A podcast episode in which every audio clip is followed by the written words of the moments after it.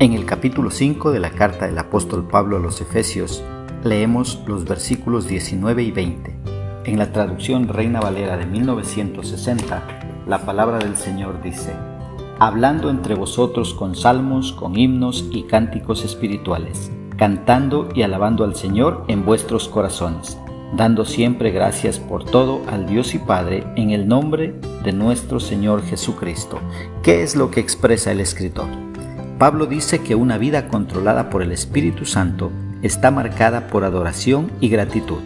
Dice él, hablando entre vosotros con salmos, con himnos y cánticos espirituales, cantando y alabando al Señor en vuestros corazones, dando siempre gracias por todo al Dios y Padre en el nombre de nuestro Señor Jesucristo.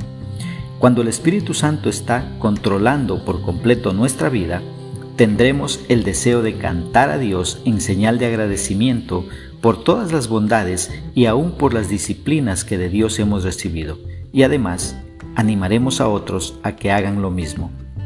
Pablo dice también que debemos dar gracias a Dios por todo. El estar agradecidos con Dios por todo, aun cuando las cosas no están muy bien, es una señal de madurez y el resultado de permitir que el Espíritu Santo nos controle.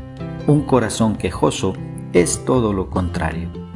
El dar gracias a Dios por todo en el nombre de nuestro Señor Jesucristo nos llevará a que en nuestros corazones cantemos y alabemos al Creador y como resultado natural de eso, nosotros hablaremos con salmos, himnos y cánticos espirituales. Tengamos en cuenta que cada exhortación del apóstol Pablo es imposible cumplirla en nuestras fuerzas pero permitiendo que el Espíritu Santo nos controle, las cosas cambian. Cada exhortación con su ayuda se puede cumplir. ¿Cómo podemos aplicar esta porción bíblica a nuestra vida? Primeramente, teniendo un corazón agradecido hacia Dios, porque Él es el Creador. Agradezcámosle y alabémosle por lo que Él es, más que por lo que Él nos pueda dar. Cuando tenemos claro este punto, entonces nos lamentaremos menos cuando las cosas no estén del todo bien a nuestro alrededor.